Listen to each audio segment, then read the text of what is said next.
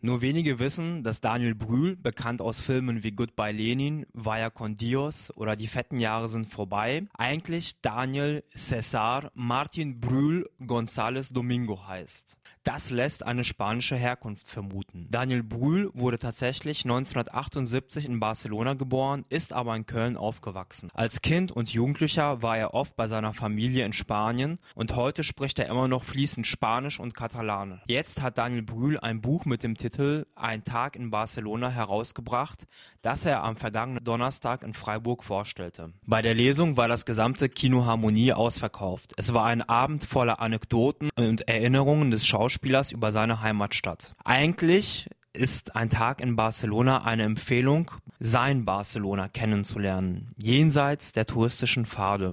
Es handelt von seinem ersten Besuch im Fußballstadion von Barcelona beim Fußballclub Barca, von Weihnachten mit seiner Familie in Spanien, wo es nicht wirklich kalt wird, der kleine Daniel aber trotzdem gegen seinen Willen mit Mantel, Mütze und Jacke warm eingedeckt wird. Nebenher machte Daniel Brühl bei der Lesung noch ein wenig Werbung für seine Tapas-Bar in Berlin-Kreuzberg. Radio Dreieckland sprach mit Daniel Brühl vor der Lesung im Kino Harmonie über das Entstehen seines ersten Buches. Herr Brühl, Sie sind teilweise in Berlin, teilweise in Barcelona zu Hause. Ihr erstes Buch ist eine Liebeserklärung an die Stadt Barcelona. Können Sie sich auch vorstellen, sowas für, an Berlin zu schreiben? Ja, würde ich nicht ausschließen, aber ich brauche erstmal eine Verschnaufpause. Ich habe ja drei Jahre an diesem Buch geschrieben, dafür ist es ja gar nicht so dick geworden, aber es hat halt eben so lange gedauert, weil ich nicht der Schnellste war und ich brauche erstmal eine Pause, würde aber nicht ausschließen, irgendwann ein Buch über Berlin zu schreiben.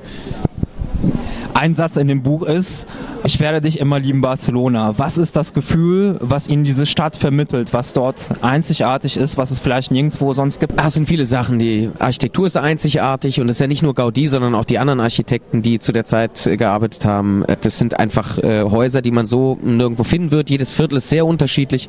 Du hast das Meer, du hast die Berge, du hast ein fantastisches Licht. Das Essen, vielleicht ist das Allerwichtigste, ist, ist, ist unglaublich toll. Und du hast den besten Fußballverein der Welt mit dem FC Barcelona. Also es sind genug Gründe, ums, um dorthin zu fahren.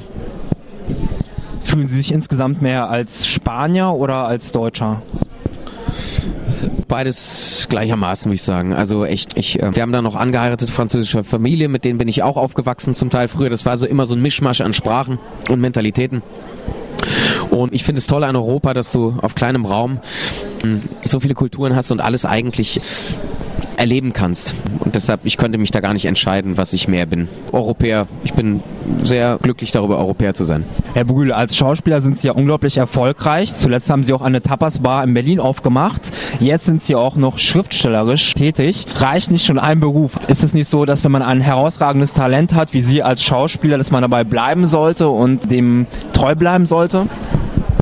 Ja, das klingt sehr groß, herausragendes Talent. Das weiß ich noch nicht mal, ob ich das als Schauspieler habe und äh, als als Autor und Gastronom äh, bestimmt auch nicht. Aber äh, finde es toll, sich neuen Herausforderungen zu stellen und und äh, lang gehegten Träumen nachzugehen. Und das war sowohl die Tapas Bar als auch ein Buch schreiben waren schon so Sachen, die ich eigentlich gerne mal machen wollte. Und ja, bin auch ganz glücklich mit dem Resultat, muss ich sagen. Das, äh, das Restaurant gibt's hoffentlich noch lange und ich lade jeden hier aus dem Raum herzlich ein, nach Berlin zu kommen und dort Tapas zu essen. Und ein neues Buch, weiß ich nicht. Vielleicht wird's auch dazu kommen irgendwann. Aber den Wunsch oder als Autor tätig zu sein, gab es schon lange in Ihnen? Ja, also was heißt, ich habe ich hab gerne für mich hin so geschrieben. Ich habe äh, Kurzgeschichten schon als äh, als Zwölfjähriger habe ich da angefangen und äh, natürlich nichts, was was man irgendwie veröffentlichen sollte. Und dann war ich in der Band und habe auch die ganzen Songtexte geschrieben. Also so generell irgendwas zu schreiben hat mir immer Spaß gemacht. Ich habe auch ein Drehbuch geschrieben, ist eher schlecht als recht geworden ist, aber also die, Lust darauf schlummerte schon so in mir. Trotzdem hätte ich von mir aus das nicht gemacht, wenn der Ulstein Verlag nicht auf mich zugekommen wäre. Aber als die da so vehement dahinter waren, dass ich das mache, habe ich mich irgendwann dazu entschlossen, das zu tun. In Ihrem Buch beschreiben Sie Barcelona aus einer ganz persönlichen Sicht mit Ihrer Brille. Sind Sie auch ähm, sensibel für die Probleme in dieser Stadt oder in, in Spanien allgemein, zum Beispiel was die hohe Jugendarbeitslosigkeit angeht? Ja, das bleibt gar nicht aus, wenn man dort Familie hat und Freunde, weil die Krise äh, mittlerweile Ausna Ausmaße angenommen hat, die auch mein direktes Umfeld betreffen. Das heißt, es ist nichts mehr, was man aus Nachrichten oder so kennt, sondern was einfach mein direktes Umfeld betrifft. Und das ist ganz dramatisch. Vor allen Dingen die Jugendarbeitslosigkeit ist, ist ganz dramatisch, weil diese Empörtenbewegung, die sehr stark war in Spanien, wird, glaube ich, ziemlich schnell in Wut umschlagen, wenn es weiterhin so ist, dass die Arbeitslosigkeit so groß ist und die jungen Leute keine, keine Arbeit finden. Ich krieg das alles hautnah mit. Ich krieg's auch in Berlin mit, äh, in unserer Bar, weil dort ganz viele junge Leute jetzt dort sind, die Deutsch lernen wollen oder die in Deutschland Job suchen und in Berlin, was ja auch nicht einfach ist. Das heißt, dieses, äh, diese Krise, ein massives Problem und ich sehe im Moment auch keine Besserung.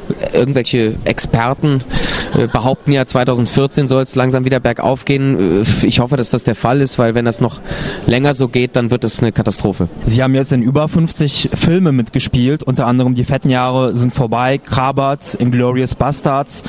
Was würden Sie sagen, mit welcher Rolle können Sie sich als private Person am meisten identifizieren? Wer sind Sie eigentlich in Wirklichkeit? Weiß ich nicht. Da, da waren schon Rollen dabei, die nah an mir dran waren. Aber lustigerweise halten die Leute mich ja für so irrsinnig sympathisch, weil ich häufig früh, ich glaube durch Goodbye Lenin, irgendwie so eine Schublade gesteckt wurde, dass ich ja der der nette, der nette Junge bin und dann viele Rollen dann auch, weil auch nichts anderes kam. Ne? Und ich belustige das sehr, meine Mutter übrigens auch, weil es gar nicht so sehr meinem Charakter entspricht. Ich bin schon, ich bin schon grundsätzlich sympathisch, aber äh, genauso stark schlummert in mir die fiese Möb, wie wir in Köln sagen würden. Also äh, das fiese und jetzt langsam werden mir endlich Rollen angeboten, die dem auch mal gerecht werden. Und insofern, also jetzt dir nicht sagen, die eine Rolle, die mir am nächsten kommt, ich weiß ich gerade nicht. Also, es steckt in jeder Rolle irgendwie natürlich irgendwas von mir drin oder in den meisten. Ne? Aber ja, wahrscheinlich wäre es auch zu langweilig, wenn ich mich wirklich selber hundertprozentig selber spielen würde, wäre es vielleicht auch furzlangweilig.